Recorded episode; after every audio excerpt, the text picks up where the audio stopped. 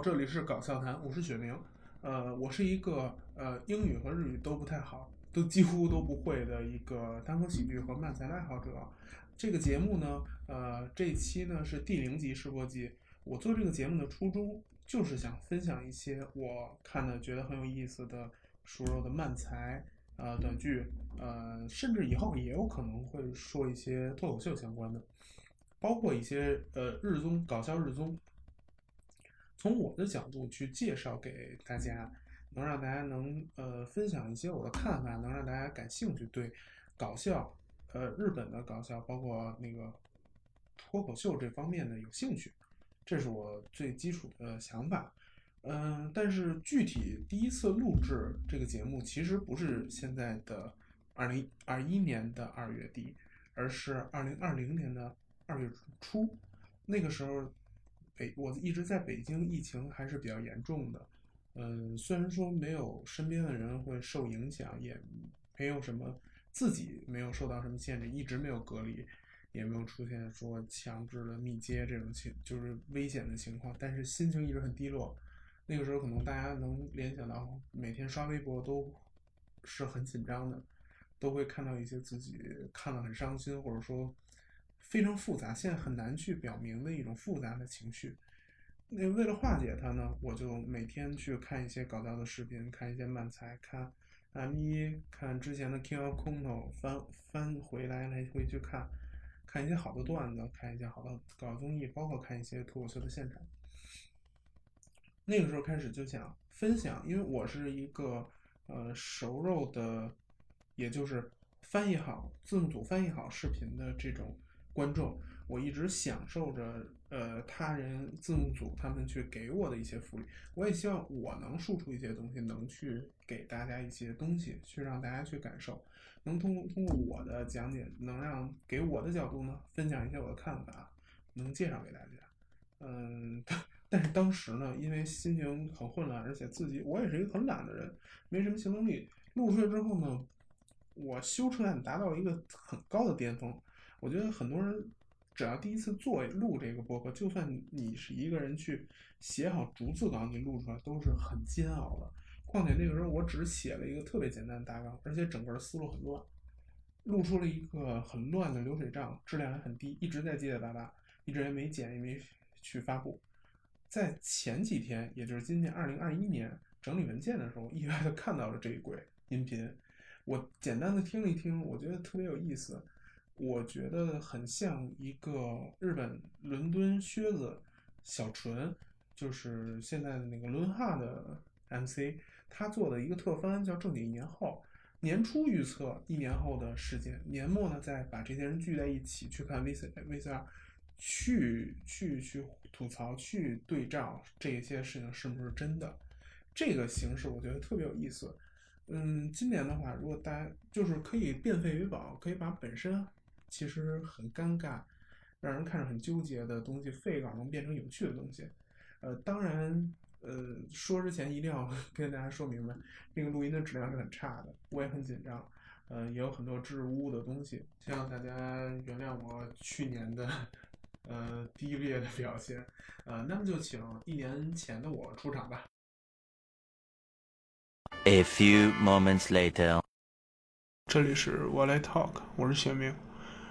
这个电台呢，主要是想介绍一些关于日本搞笑方面的信息，然后简单的做一些推荐。嗯，这个电台的契机呢，也是这个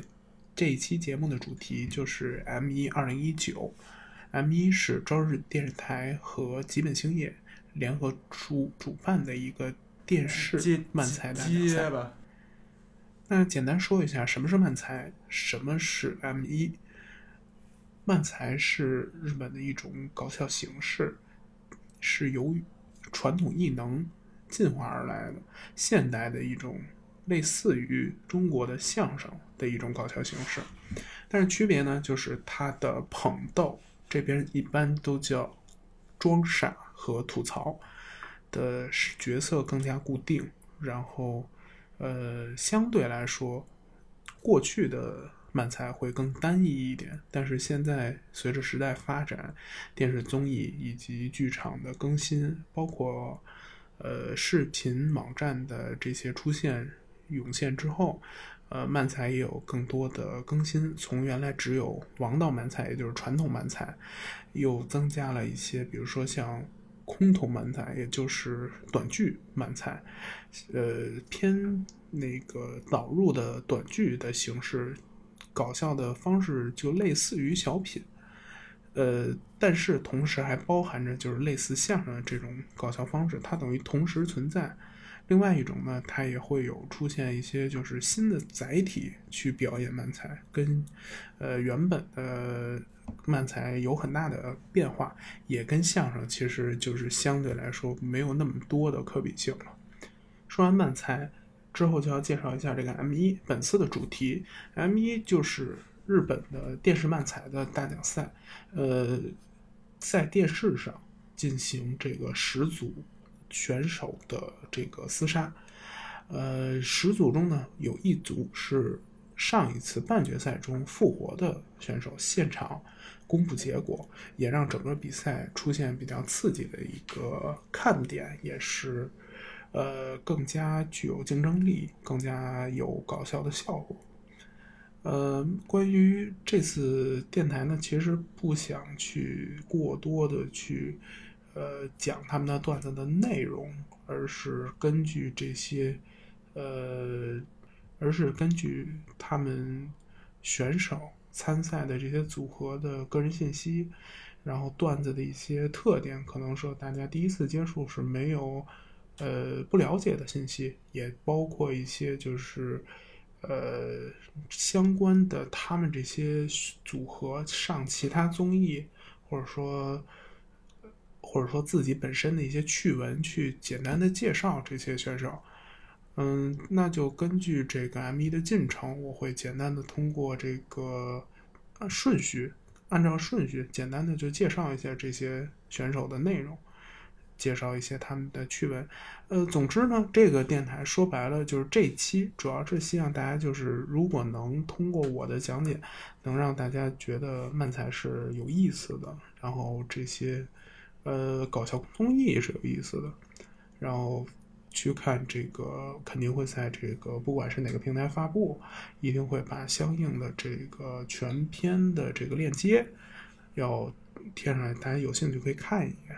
呃，也感谢字幕组的工作。另外呢，也有一些相关的，就是朝日电视台，也就是主办的这个电视台，它根据这个前期的跟拍，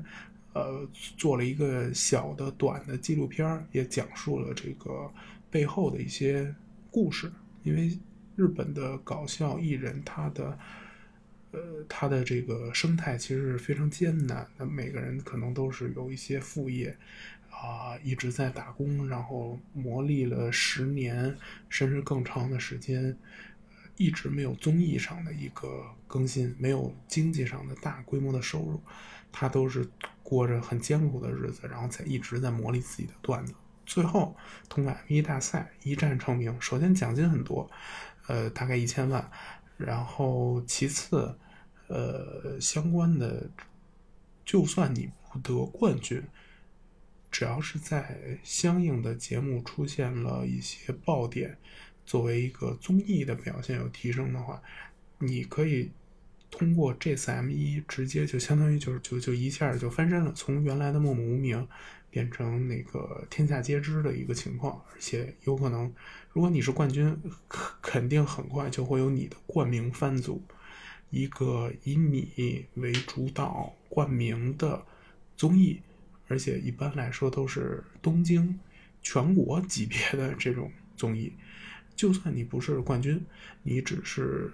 前前七八名，但是如果你的实力足够，然后综艺表现好，你有可能就通过这个。呃，你综艺的表现直接就大红大热。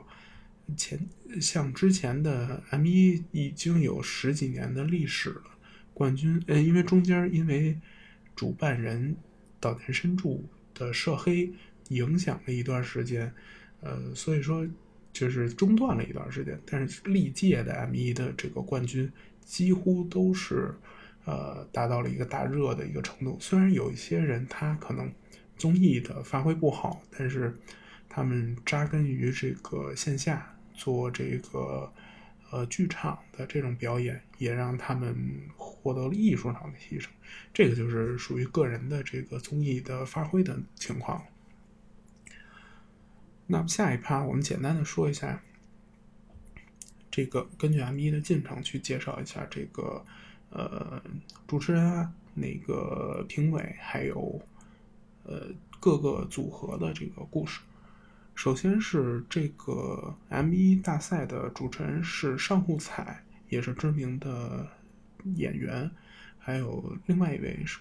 搞笑艺人兼主持。金田公司都是老牌的这个主持的一个搭档，他们两个也是长期主持这个 M 一的大奖赛，可以说到 M 一的主持就是他们两位。呃，另外是本届的这个评委，一般历届的评委都会选择呃一些大艺人，或者说搞笑方面的这个前辈，包括一些呃老一代的这些艺人，还有一些就是。这次大赛的，呃，这个大赛的获奖者，呃，前代的一些，呃，用用日文的那个原话就是前代王者，之前的冠军，甚至是之前的一些前几名，包括本次的这个搞宣之，就是他们的组合骑士 Nice，就是没有获得过冠军，但是因为他们的技术也加上。他们在这个落语协会，他们是已经是落语协会的副理事长，这个江湖地位 拿到了一个这个评委的这个，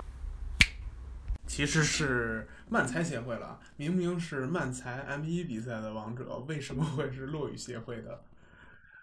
哎，我想想，去年的我也是真的是真的是八嘎。其实我觉得现在看呢，觉得骑士很打动人，因为他们长期在浅草继习做表演，呃，对对漫才协会这帮师匠的爱也是让人记忆犹新。他们自己的段子质量也非常高，呃，而且他们是别看他们是在浅草这种漫才协会啊这种比较古老、比较古风古文化的地方待，但是他们实际上他们段子非常有创新性。呃，不管是装傻吐槽互换，还是纯粹的装傻，只用原来的那个吐槽吐污，呃，全程就在唱那个 Beatles 一首歌，然后他一直在唱歌，然后搞去呃吐槽他，那个段子是相当有意思的。现在想来真的是难以超越，而他们的创新就是源源不断的去。呃，完成。想想，因为他们那届 M 一，其实我非常喜欢。尤其我现在其实首推是奥黛丽嘛。嗯，不管是当届的王者 No Style，还是奥黛丽，都发展的非常好。包括 Nice 本身，它也是很有前途的一个组合。那么就介绍一下评委。呃，评委呢，既然呢就是搞笑界的前辈和之前大赛 M 一大赛获得的冠军的。一些成员，呃，第一位呢是这个巨人，奥巨人实际上是老一代的这个漫才的前辈，可以说是是漫才还是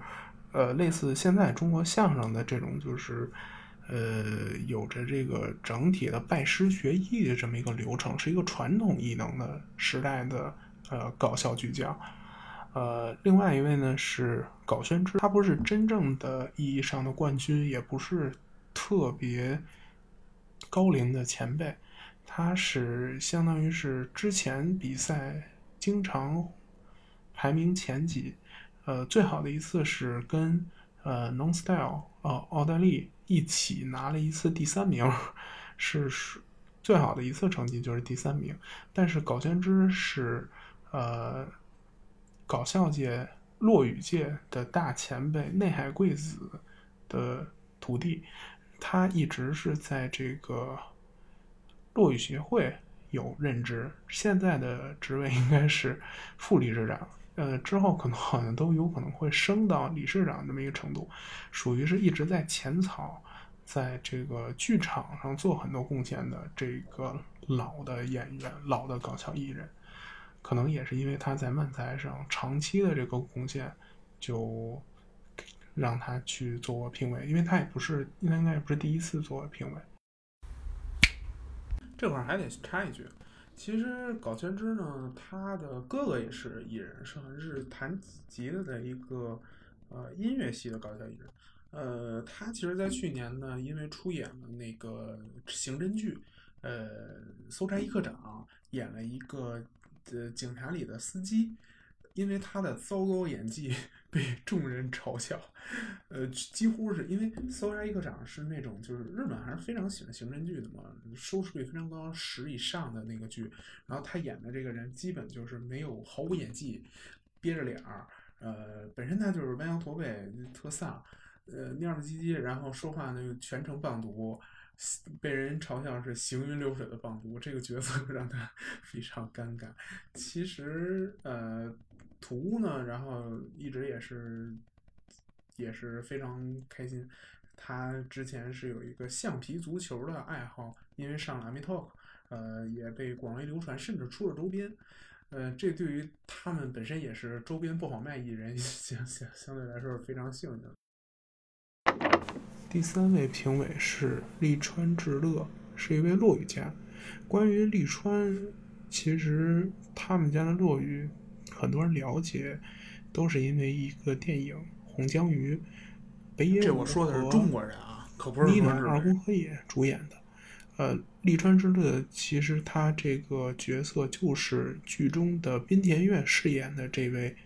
这个角色的原型。他的漫，他的他不是漫才家，他是一个落语家。第四位是负责，负责是那个呃曾经的冠军三明治人的装傻。三明治人是前代冠军，但是他们这组比较特殊，就是三明治人实际上更大的成就作为短剧，呃更受人瞩目。他们的漫才说句实话，也可以快速的转化成短剧。更多的是一些表演的内容，呃，他们这一组呢，就属于是国民好感度非常高，然后也是属于前一阵儿的一个投票，是所有搞笑艺人里好感度最高的，甚至超过了一些呃日本的搞笑的 Big Three 里那个名石家秋刀鱼的地位，可以说是非常的强力，因为他们的形象比较阳光，然后说实话，他们的。呃，形象就是一个 比较好人、好人，比较善良的，然后中年大叔的一个形象。呃，负责之前还演过电视剧，呃，《四重奏》里的这个店长，就是被这个，就是曾经被吉冈里帆 勾引的这个店长，但是拒绝了他的这个形象。从这个形象也可以看出，他们的是偏好感度艺人的这个路线。当然，他们的搞笑实力也非常强。说三明治人还得多说一句，三明治人今年的人气还是非常高。他们，我觉得他们这辈子好感度应该都会很高。嗯，作为短剧师呢，然后一直主力在短剧，然后拿了一个 M 一的冠军，可以见证他们最强的实力。嗯，他们最近呢做了一个节目，就是搞笑二刀流，之前是一个特番，现在呢已经常规化了。呃，搞笑二刀流呢，它叫二刀流，其实就是短剧和漫才，呃，两个。一个每参加这个特番的人呢，包括他们自己 MC 本身，也是要同时做漫才和短剧，演两起儿。所以请来的都是这种双修的这种比较厉害的人，比如说像那个，呃，这就是二零一九年参加漫才。大赛的连佑、哈梅大起，他们就是参赛的选手，包括那个 New York 好像也参加了。嗯，就这样。下一位评委呢是李二，他是一个兄弟组合，可以说无是特别的传奇。中川家李二和中川家刚，他们的组合就叫中川家，呃。李二呢，虽然长得可能会稍微老一点，但是他是组合里的弟弟。呃，他的厉害之处呢，就是首先他们这个组合是第一届 M1 的冠军，其次他们是开场作为开场的一个选手就拿到了冠军。对于喜剧所有的喜剧来说，你作为第一个表演的都有很大的压力，因为场子是冷的，你同时需要热场，而且你的这个评分、你的观众效果都会受这个场子的影响。呃，这一点不仅是漫才、短剧等等的形式，呃，像脱口秀都是这种情况，大家都会避免第一个，但是他们第一第一年的第一个就拿到了冠军，是绝对的实力去碾压对手。李二更加厉害的是模仿，他的模仿呢，我的总结就是他模仿的不一定真的像，但是他模仿的一定特别搞笑。他可能是百分之五十的像，但是他一定是百分百的搞笑。他的经典模仿在这次也经常被提及，就是橄榄球里的裁判的一个形象。他这个模仿呢，在日本其实橄榄球的环境是很差的，他这个模仿已经做了接近十年已久。呃，在大家都没有对橄榄球有一个认知的情况下，他这个模仿能坚持这么久，而且每个人几乎都会被他逗笑，就可以说他的强力了。呃，但是有一个特别的，就是橄榄球在今年，因为日本承办了这个橄榄球世界杯，日本这次也打进了八强，属于是让国民对这个橄榄球的兴趣达到了一个高峰，所以说也经常有人调侃。庄人家里二说：“就是你的段子跑赢了现实，等于说是在大家都不了解橄榄球的时候，终于等到表演了这么长时间，终于等到了大家了解橄榄球，真正能懂你的梗的时候了。也可以说是这个搞笑艺人坚持感动了世界了。”说李二又插几句。嗯，我觉得我去年的我说的还挺好。嗯，其实就是因为这一年嘛，好像有一些那个中传家，也就是李二和刚他们组合，呃，V Two 发了一些那个中传家的记习一系列的那种小段子。我觉得这种呃大叔风格，就是你明显感觉就是那种中老年人审美的东西，是真的好笑。可能一个小段子都不到。不到一分钟，甚至十五秒的那种迷你空投，我相当的有意思。下一位嘉宾呢是松本人志，松本人志是当烫的装傻艺，他在日本搞笑的地地位呢就可以说是仅次于，呃，日本搞笑 Big Three，北野武、明石家秋鱼还有塔木利，下一集就是他们，他被称为搞笑之神。他可以说是日本搞笑艺人里数一数二的在电视综艺上有出色发挥的人。呃，大家可能都听过“冷场”这个词，这个词据传就是他发明的。而且他们的组合当烫的经典段子，一个右拐段子，也就是就是绑架绑票的这个段子，是影响了后世所有的。这个偏短剧类型的这种段子的一个起源，可以说他们的这个地位之高，他和其他他们组合当烫以及铁公鸡，还有这个现在已经做了落雨家的乐亭风筝，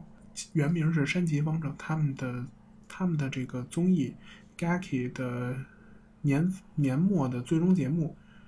二十四小时不不准笑，可以说是日本这个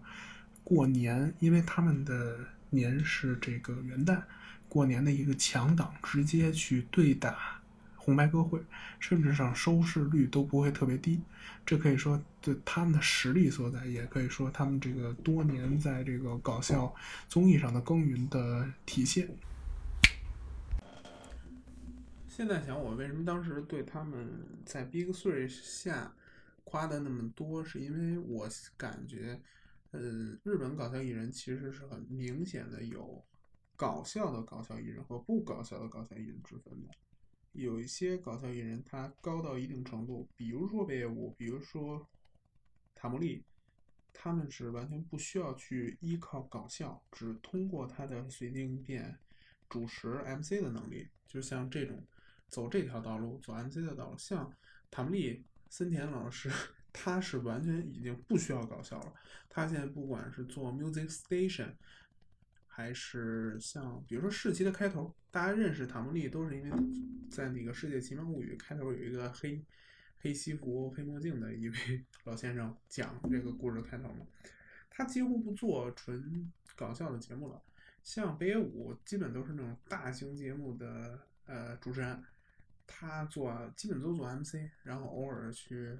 cos cos 那个最近比较火的《鬼灭之刃》炭治郎，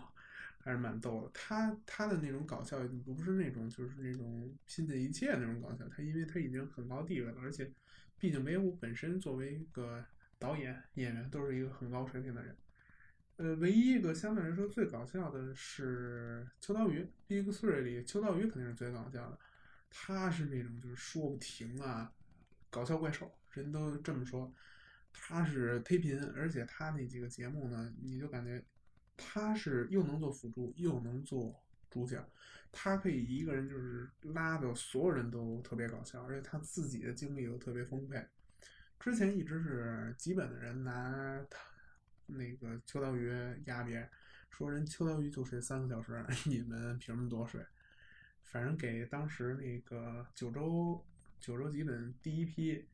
的博多华文大吉，给他们累过呛。你想想，现在华文大吉被被称作基本的狗，就被欺负成这样，也够惨的。他们之下，小内小南，像那个内村光良。作为红白的四会，那个南园也是有那个五南，我不知道这个翻译过来怎么着。一般他这种常规的这种节目，基本就跟搞笑无缘了，就是不是太需要搞笑，偶尔作为一个主持人，大物主持人其实就行了。像那个隧道、t u n e 他们也是基本就是偶尔出来，然后有几个稳定的常规。实际上，他们同一级别，就是像他们 Big Three 次一级的，就属当行最搞笑。虽然说也有这个时事节目，也是大火的这个时节目，但是就是像搞笑番组，或者说搞笑到特番，都是他们相对来说这个级别里，他们是做的最多的。最后一位是争议非常大的上沼惠美子，她是。很早很早出道的关西女将，嗯，作为搞笑艺人，可能大家对她了解不太多，因为，呃，她是属于在大阪的综艺比较多，然后事实上他的地位也不会再参加很多其他的，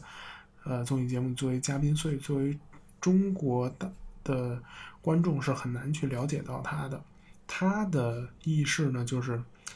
之前。上一届 M 一结束之后，曾经有两位选手，呃，一位是那个上上届冠军三元鱼男的托罗萨蒙的久保田和另外一位超级马多多纳的武志，两个人喝醉酒直播去，嗯，吐槽或者说直接一点就是辱骂上手惠美子，然后导致了一个大延上。直接就影响了他们的这这个呃声誉和相当于是一个恶性事件，呃这次呢也会经常会提到这个梗，而且他的每次的打分和言论可能都有一些过激，毕竟是一个大物女艺人，也可能发言会飞扬一点，所以可能确实会引引引到一些呃观众的恶感。下一趴呢，就是主要是介绍一下这个各个组合。呃，首先按顺序出场的这个组合呢，是第一组是 New York。New York 这一组呢，特点就是它是一个基本强推的新人，但是这组呢虽然被强推，但是推了五年，既没有火，也没得到冠军。然后他们也非常苦闷，是。因为毕竟是基本兴业这个最大的搞笑的这个事务所、搞笑的公司，甚至基本星也还有偶像相关的这个活动，是可能是非常大的一个事务所，强推的新人，而且实力非常强，但是什么都没拿到。之前上了这个神蛇，呃，堕落艺人吐槽，都被人那个被岩井勇气吐槽到说，你们干脆放弃这个一直坚持的这种传统漫才，也就叫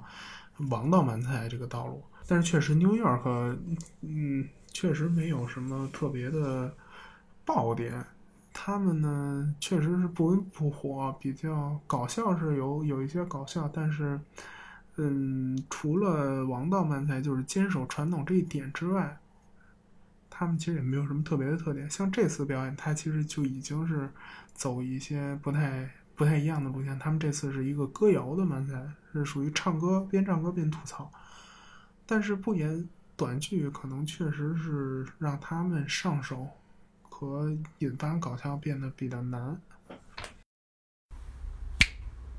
今年纽约的表现真的是狠狠的 打了我自己的脸。纽约等于是 M 一也有上场，表现也不错，虽然没进前三，嗯，表现也不错。呃，短剧王也有上场，但是表虽然没得冠军，但是表现也是很不错。虽然说他们两个比赛都上了，呃，没有增加很多冠名番组。但是，几乎有几乎上节目的机会应该是多了很多。我之前看到武南他们也是作为外景，呃，有一些那种常规的、认真的那种，呃，聊搞笑或者聊这种对谈节目，他们也会上很多。基本是人气涨了很多，我感觉是走到一个好路子上。如果顺利的话，很有可能会走向呃联佑今年的路线。感觉是他们这些所谓六点五世代，也就是被第七世代风头正劲的第七世代抢过风头的这帮，加在第六世代已经打下江山、打下一部分江山的第六世代，和第七世代人气又那么高，加在中间六点五世代已经算是佼佼者了。虽然说联友 也勉强算第六点五世代了，但是纽约毕竟比联友还是稍微差一点的。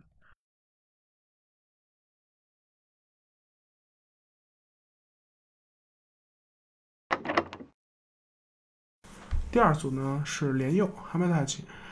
呃，这一组呢是关系特别强的一个组合，也是上京时间不是特别长的一个组合。在关西，他们基本的地位就是下上一个千鸟，呃，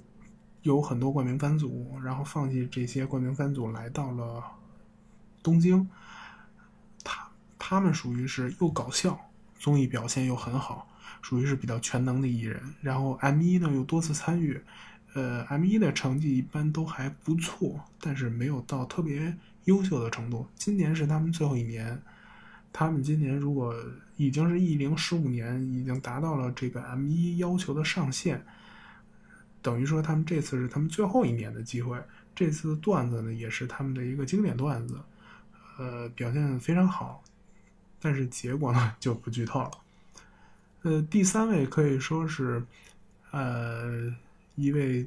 千年老二，非常苦命的一个 M 一上搞笑组合和牛。呃，他们这次呢是没有正式的进正赛，而是在败者复活赛中夺得了冠军，等于是在冰天雪地的现场是第二现场跑到这个呃演播厅去表演漫才，对于他们来说。呃，他们是这个败者复活赛里人气最高的，他们前三年都拿了第二，实力是绝对没得说的。而且，呃，综艺表现可能稍微差一点，但是他们这个整个的这个漫才的这个节奏，还有这个吐槽的这个优秀，都是让人非常呃难眼目一新的。和牛这一组。就是他们的实力强劲，呃，每次都能进这个决赛，甚至每次 连续三年第二。呃，他们每次其实参赛都会因为这个第二受很大的打击，想要去放弃这个参赛，但是因为对比赛和这个漫才本身的热爱，让他们坚持下。和牛连续三年第二，这次是败者复活，进入了决赛的。演播厅，按说这个剧本是一个悲情的日本热血漫画的剧剧情，但是这次呢，他们很可惜并没有拿到这个冠军的头衔。呃，说实话，应该是把这个悬念留到最后。但是对于他们这些坚持的，可以说是失败，是让人非常痛心的。但是他们的实力确实是这次比赛没有完全发挥出来，而且对于一些强力的选手来说，你如果每一次拿不出更新的东西或者更压倒性的东西的话，大家对你的期望值会越来越高，反而会给你打分会越来越低。这次和牛很明显就吃了这次的亏，他们这个这个段子呢，可以说不温不火，非常发挥了他们的特点，也就是，呃，我这么总结就是，和牛的这个漫才呢，就完全就像是装傻，完全就是一个杠精。然后呢，吐槽呢，吐槽川西是特别，他的吐槽特别有特点，就是相对来说比较温柔，但是又很坚决，让人在这个喜剧冲突之中，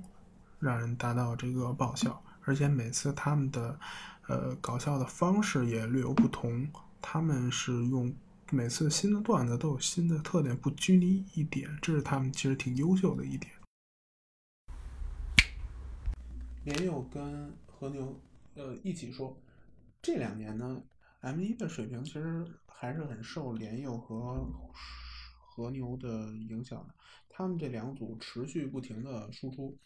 呃，水平都很高。嗯、虽然都没拿冠军，但是就是他们这种冠军争夺者都是高水平，整个就能抬起这个 M 一的水平。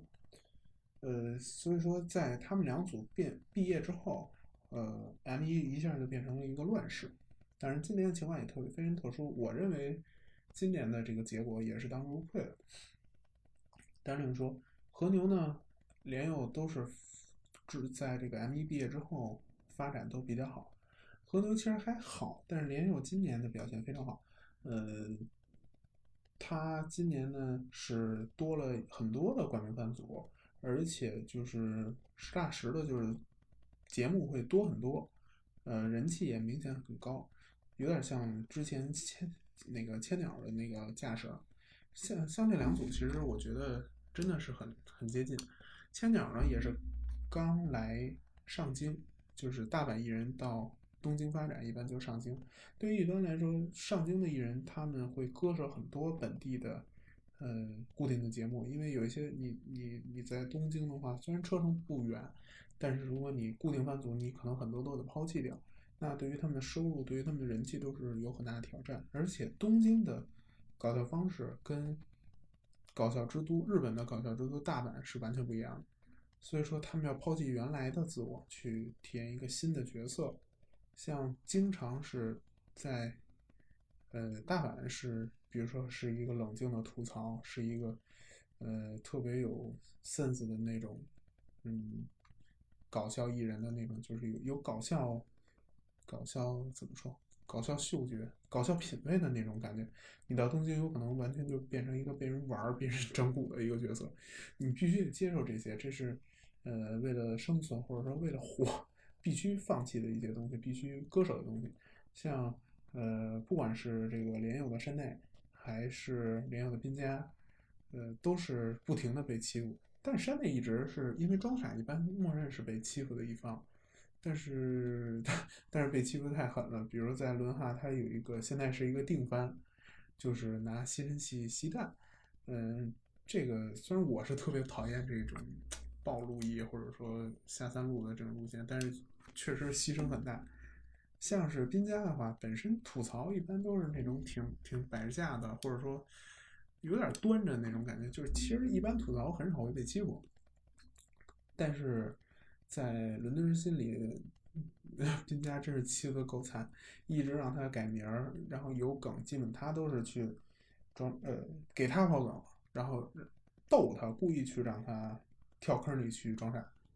让他去引爆这个笑点。其实一般来说，吐槽艺人肯定都是呃给别人抛梗，然后让装傻去犯傻去表演，然后他们去吐槽，把这个笑笑点效果给收下来。嗯，结果这两方都是被被被玩弄的角色。现在反而看更多的是山内去吐吐槽，滨家去装傻，这也是搞笑界经常有的这种角色，就是说，呃，段子的那个吐槽和装傻，在上节目的时候经常会互换。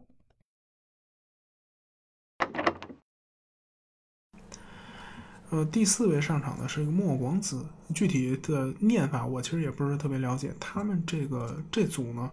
卖点就主要是在他们这种狂言和能剧的这个基底，他们是有有偏那个古代的这个日本的传统艺名的这个表演方式，但是讲的内容是完全是现代的漫才的形式，这就是他们的特点。莫光子呢，稍微补充一点。嗯，他们是等于是打鼓，用鼓的节奏呢，能带一些整体的搞笑的节奏，可以去断点。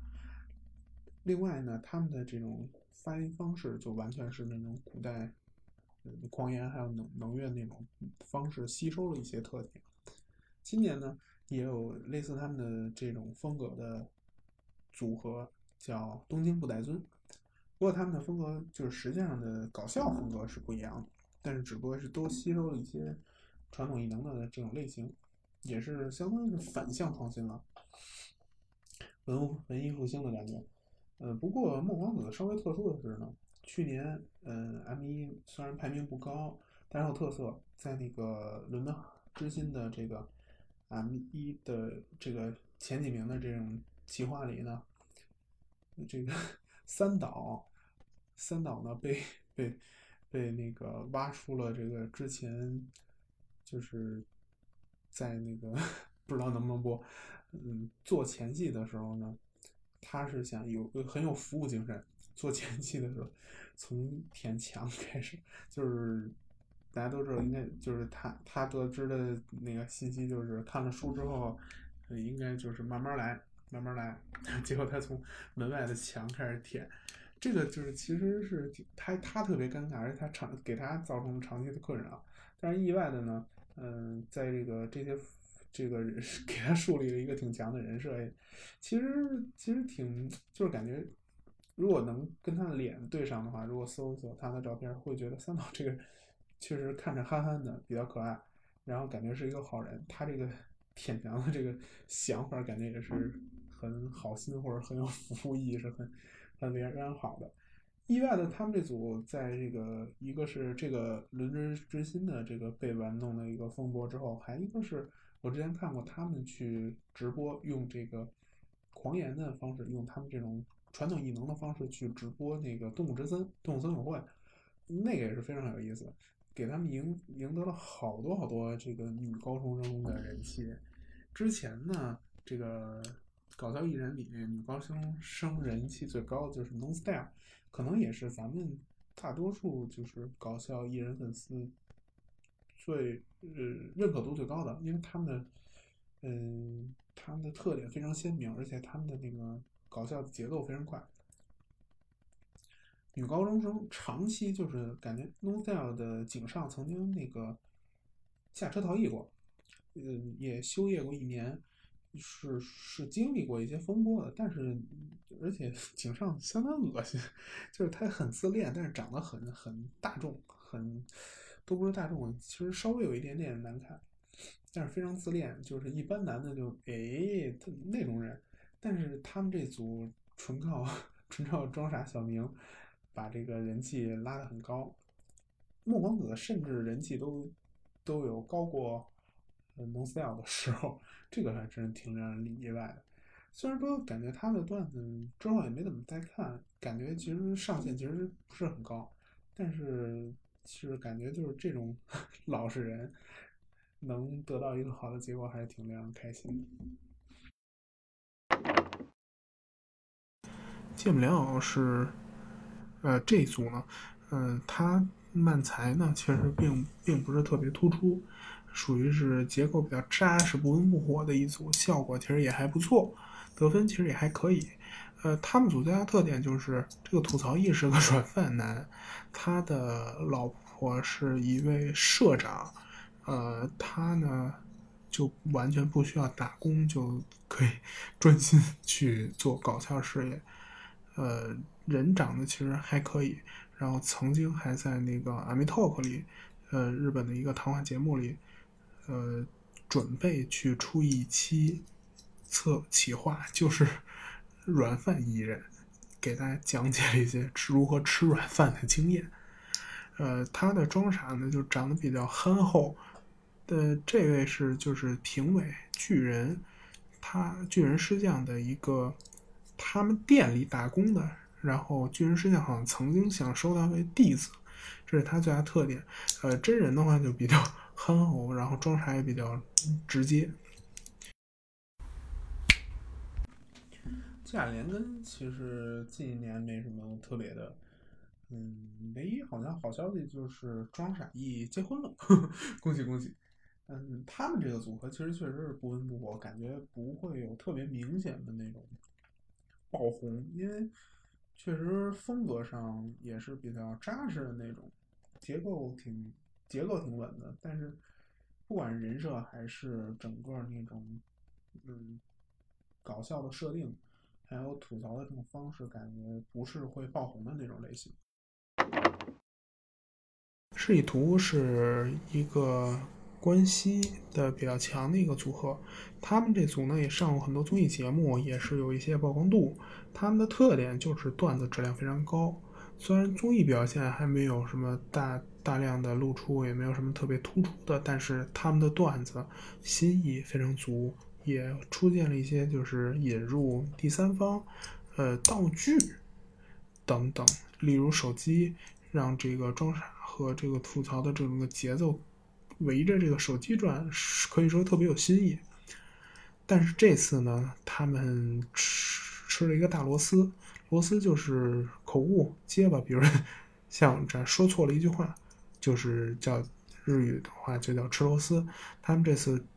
甚至于就是讲错一句之后，立马在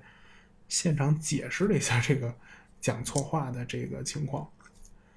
这个其实，在所有搞笑或者说语言类节目里都是一个大忌，但这次所以导致他们的成绩都不是特别好。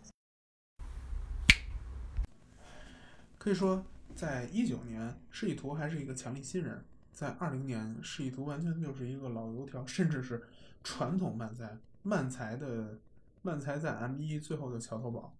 前三名在二零年前三名，他们排第三，但是他们。的拿得分，因为 M 一最后的最后的得分呢是几几位评委一人投一票，直接按着心仪的角色去投，所以说只会出现七票，七位评委投投七票，最后的结果是三三二，呃三二二，呃因为第一轮的分数比较高，所以欢迎光临古贺才超过了。示意图，实际上他们决赛得分都是两票，第一名是三票，所以说他们的之间的这个差距是相对比较小的。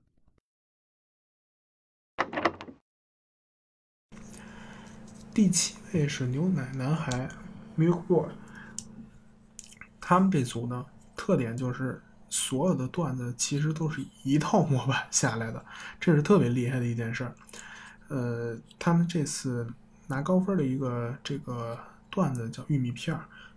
就是通过一个拉锯拉锯的一个形式，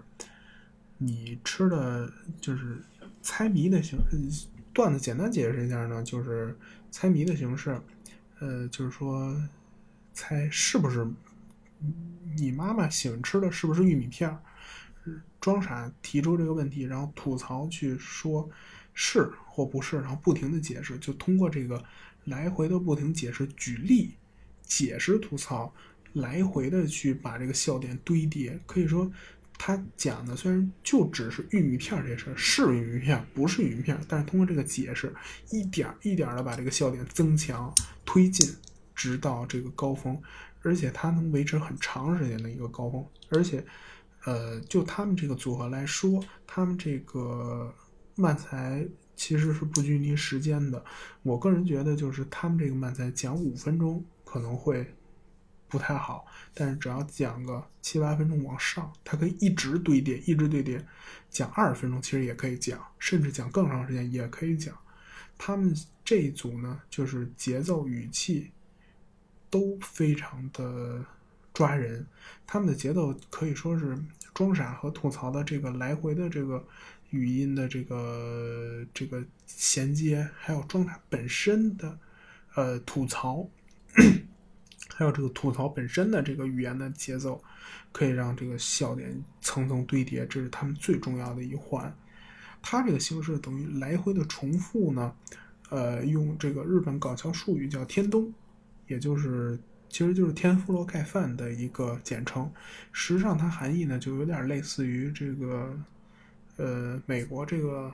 单口喜剧 （stand up comedy） 里的的 callback 的这个技术。它这个技术就其实就是一个重复，但是它这个重复呢，跟 callback 不一样，它是一个单纯的重复，就是把之前讲的一个内容，这次再重新再解释一下，再再讲一次。但是这次讲肯定会有微妙的不一样，但是这一次讲就会把这个笑点，之等于是一个铺梗的方式，把之前铺垫的内容，这次用同样的方式去表现，让笑点直接堆叠，直接爆发。在事后的这个，相当于是短期主主持采访环节呢，玉那个牛奶奶还说，他们这次是十几年艺龄里第一次上电视表演，可以说第一次就站在了这个人生的巅峰上，但是毫无紧张，他们的段子发挥是非常好的，这可以说是他们呃实力、精神素质整体的一个体现。也期待他们之后的这个表现，但是个人来说，感觉他们这组不像是能有综艺好的表现的，因为他们的谈话是比较一般的。呃，当然也可能是因为他们没有什么机会上那个搞笑的这个综艺，或者说大众的综艺，他们都没什么机会。毕竟是完全不火的一位比较苦的一个组合，希望他们以后有一个好的前途。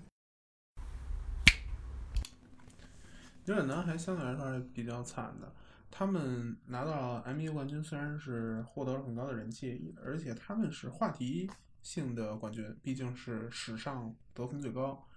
而且他们这套段子呀，嗯，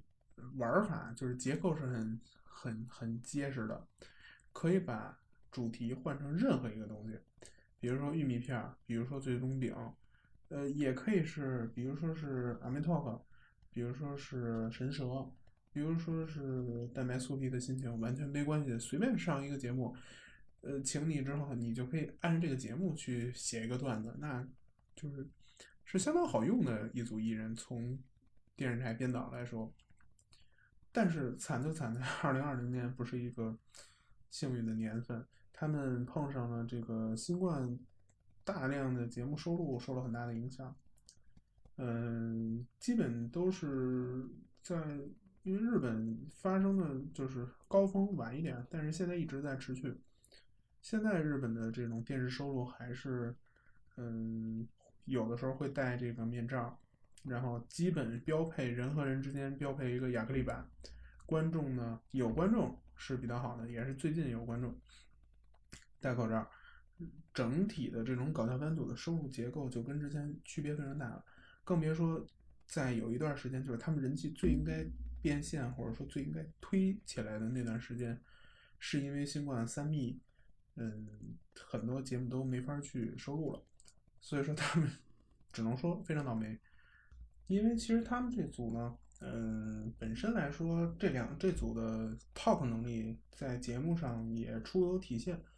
相对来说还是不错的。虽然来说，就是装傻剧场的话，他直接聊天的能力，包括讲故事的能力不是特别强，但是他大喜力能力很强。大喜力基本是搞笑艺人这种 sense 的一个硬通货。你大喜力好，大家就就觉得你品味高，就觉得你是会搞笑、懂搞笑的。呃，内海呢，相对来说，我感觉他聊天还是很成熟的，还是很会去带这种。带这种气氛去带节奏的这么一个好的那种吐槽的那种感觉。不过像他们来说，这种因为时间机遇碰不上也没有任何办法。像 No Style 虽然是冠军，但是远不如奥黛丽火，这个也没办法。就是综艺上表现的好不好，跟你段子实力其实是完全不同轨的一件事情。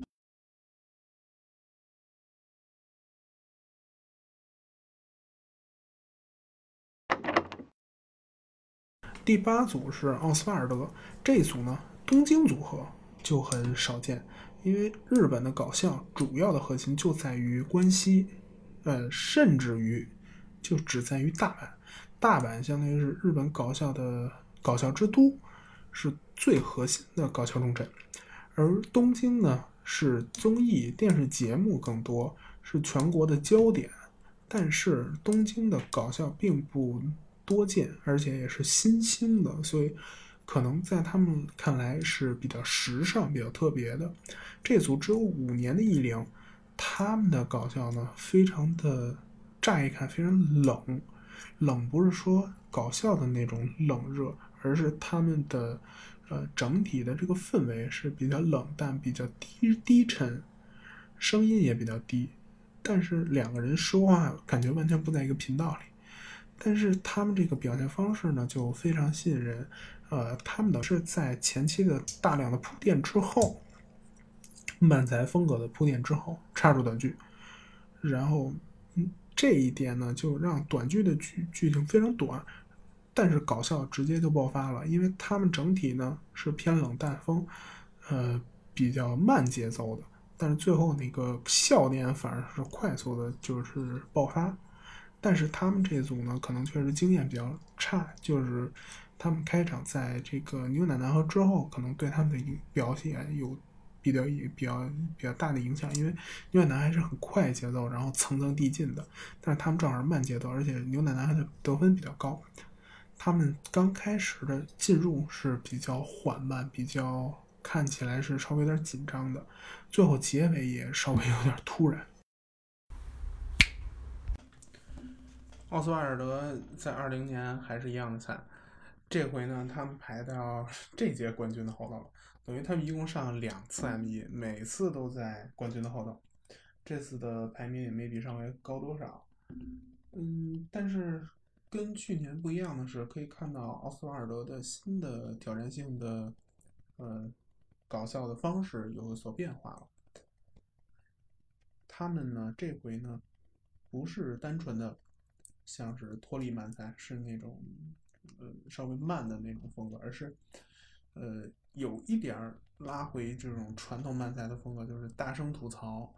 但是他们的特点是设定是稍微稍微有一点点，有一点点的那种呃奇幻的，是说呃装傻说那个，如果我发音是开口音，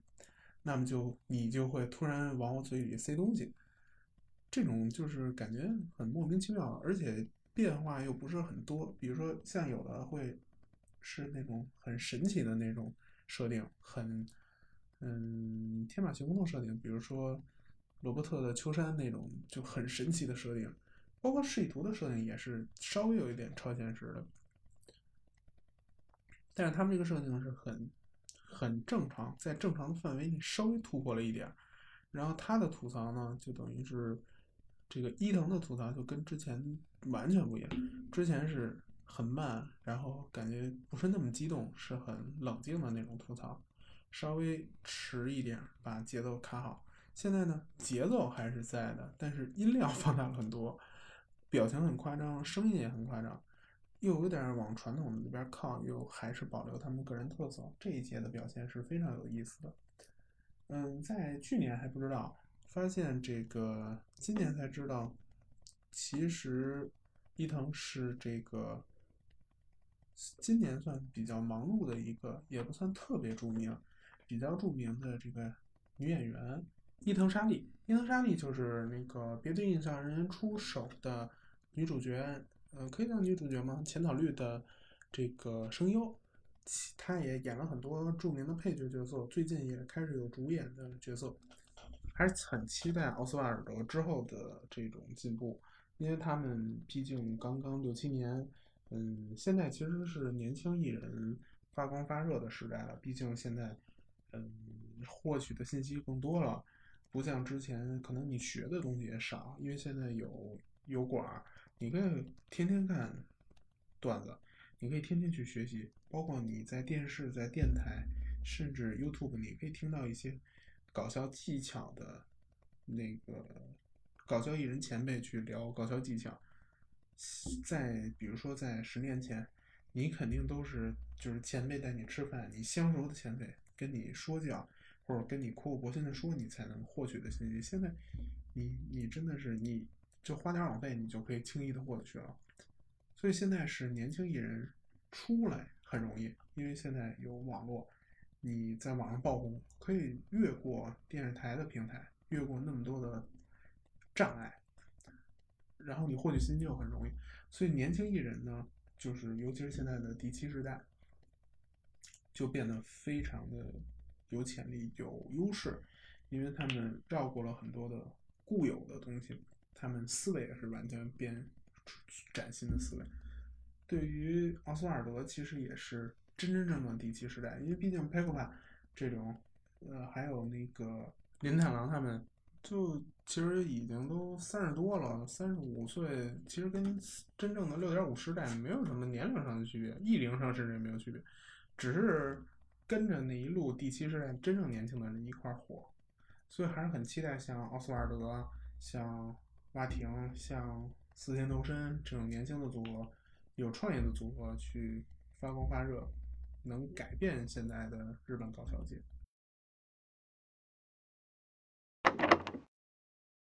第九组是 Indians，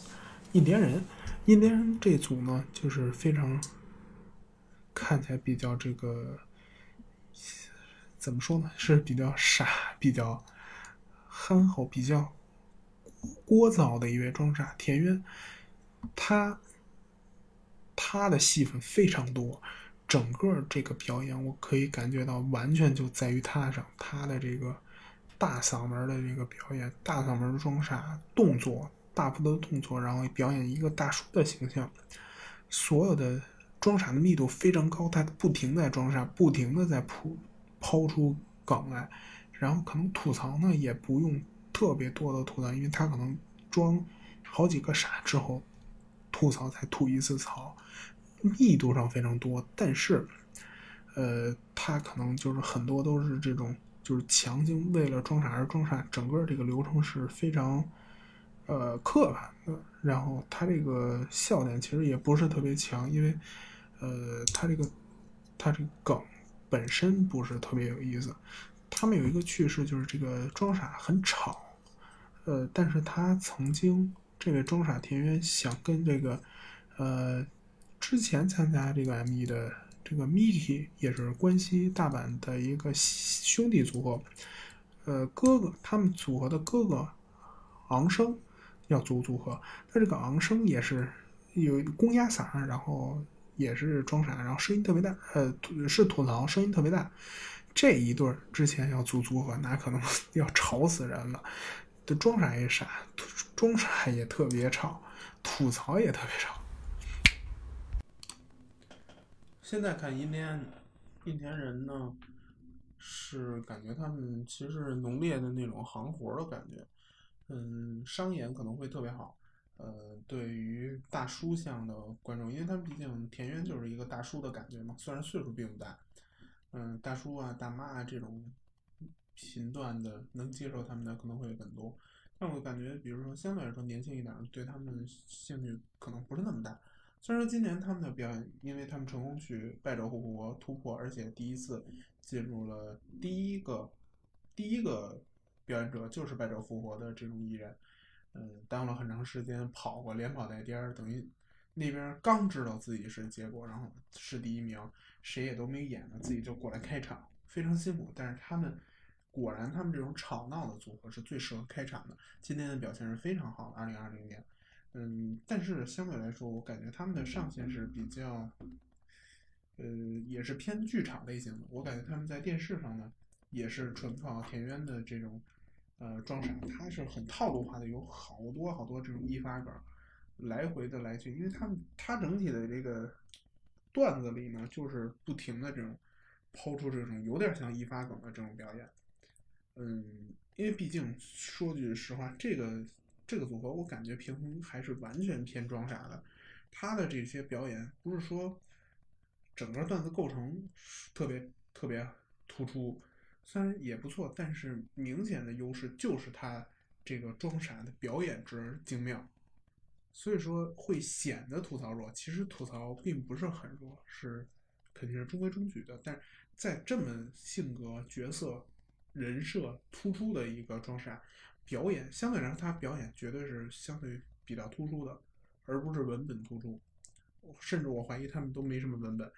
就是他段子都不是偏文本，完全是偏表演这种类型。最后介绍最后一组。也是让人有特别大惊喜的一组艺人。按说一般第十组作为这个 M1 大赛呢，第十组可能就完全没有声音，因为你很难第十组直接就发挥特别好，直接拿一个高分去挤进前三。一般都是一个比较绝望，然后表演其实也是相对来说就是就是发扬光大，让自己有一个好的表现就结束了。最后一般都挤不进前三，但是 p i c o p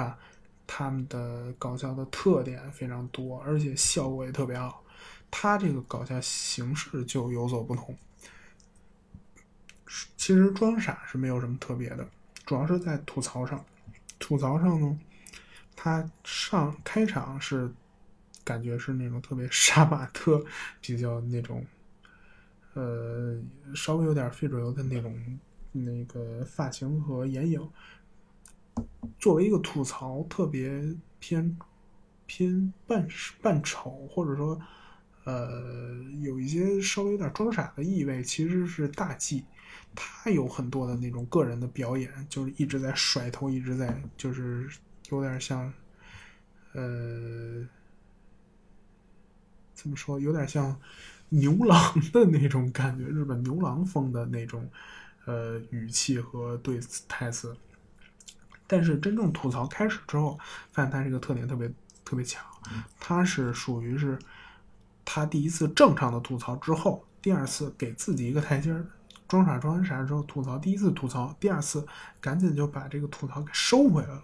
等于下了一波台阶儿。这个技术呢，其实是日本吐槽的一个经典技术，叫顺势吐槽。就是装傻做了一个什么事儿，顺着他的吐槽说，不第一次吐槽，顺着他第一次的事情说下去，然后进行吐槽。但是呢，他这个顺势是反而是顺势不吐槽，顺势把之前的吐槽再吐槽回去，再把这个等于别人装傻的这事再圆上圆回去，等于。等于是让别人就是有一种一拳打空的感觉，让你该爆发的点没爆发，反正积累到第二次、第二次再爆发，这个效果是特别好的，呃，让人感觉呢就是嗯出人意料，而且他的笑点跟普通的也是眼见一新，而且这种积累的方式确实跟。之前的搞笑形式是完全不一样的。这一组呢，就是渐入佳境。刚开始大家就可能是比较讨厌的，因为这个吐槽这个表现，刚开始上场的表现是特别傻，特别像呃牛郎，特别浮夸，可以说是特别浮夸的一个类型。但是慢慢的，他是一个就感觉是特别是。就是温柔的一个形象，然后用这个第二次的这个吐槽，把这个装傻的所有的这个装傻行为都原谅回去，都吐槽了吐槽回去，让大家这个笑点一点一点的积累，一点一点的积累，最后达到了一个完满的爆发。所以说，他们也创造了一个奇迹，就是他们最后进入了前三名，当然也就。挤 掉了最后这个连续多年第二这个和牛这一组，这可能当场会让大家有特别大大的一个意外。嗯，果然从今年看呢 p i c o f a 可能就是二零一九年 M 一呃人气提升最多的一个角色，以这个松松阴寺以三十七岁高龄还能算是第七世代的领头人物，吃了第七世代一大波红利，也不是他们这个风格果然就是很受人喜爱，因为之前去年的时候也说他们的顺势不躲藏，然后苏林寺整体的这个风格很温柔，很果然是因为这个原因吸引了大量的粉丝，尤其是女性粉丝。从搞笑硬核搞笑的粉丝看来，他们的这种形式也是非常呃特别，而且是有突破性的。嗯、在事后呢，就是呃这个 M 一后一年呢，慢慢的了解到他们是不停的变换了他们的这种呃漫才的形式，什么 rap 漫才，什么穿和服的那种漫才，就是各种的转变，嗯，各种的试错，一直不温不火。松恩寺其实已经三十七岁了嘛，修平年轻一点也是三十左右，其实岁数很大，跟其实已经接近第六时代年轻的艺人的年龄了，但是他们，嗯，他们等于相当于也是可以说是跟那个 Milk Boy 一样厚积薄发嘛，最后得到了一个很好的结果。现在有很多，嗯，就是相对来说比较那种常规的工作，就是不是那个注重搞笑的工作也有，然后偏搞笑硬核的工作也有，算是经济上啊，还有说整体的这个人气上都达到了一个很高的程度，而且未来可期。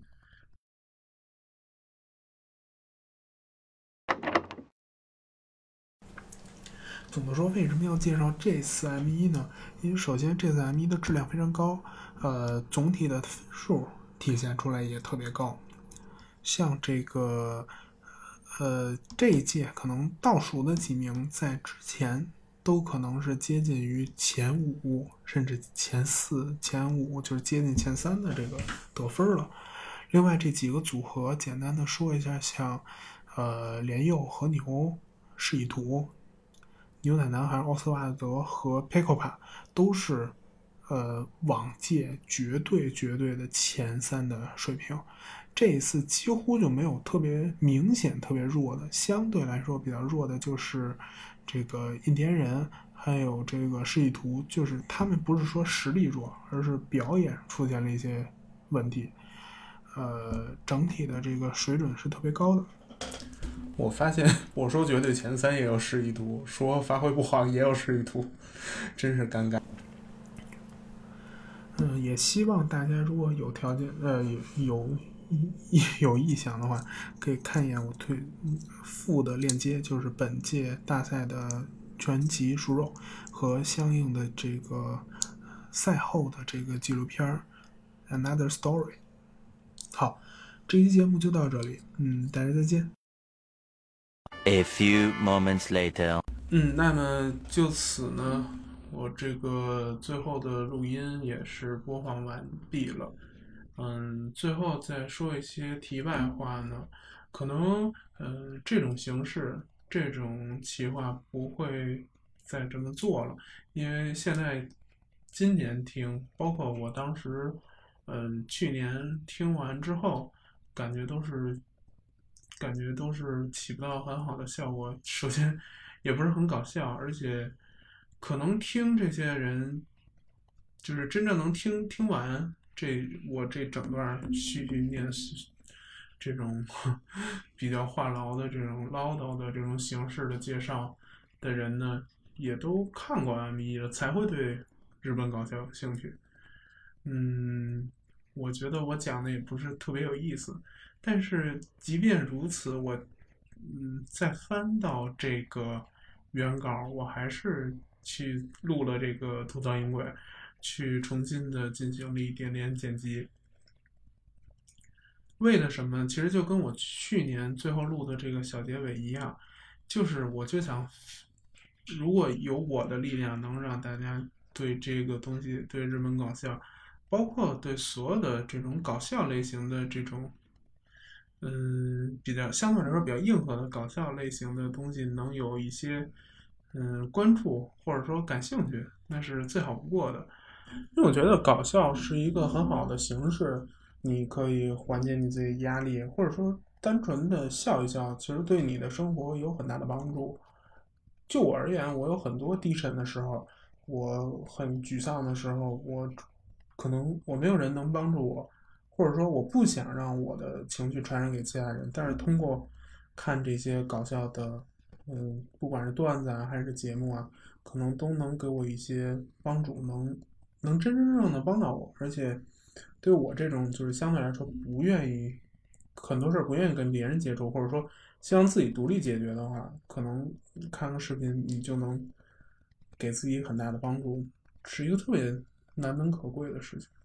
那么说的也很多了，嗯，这期呢也就差不多这样了。作为一个试播集，可能形式是跟今后的节目可能有所不同。嗯、我我只是想把这个很有意思的就是去年跟今年的，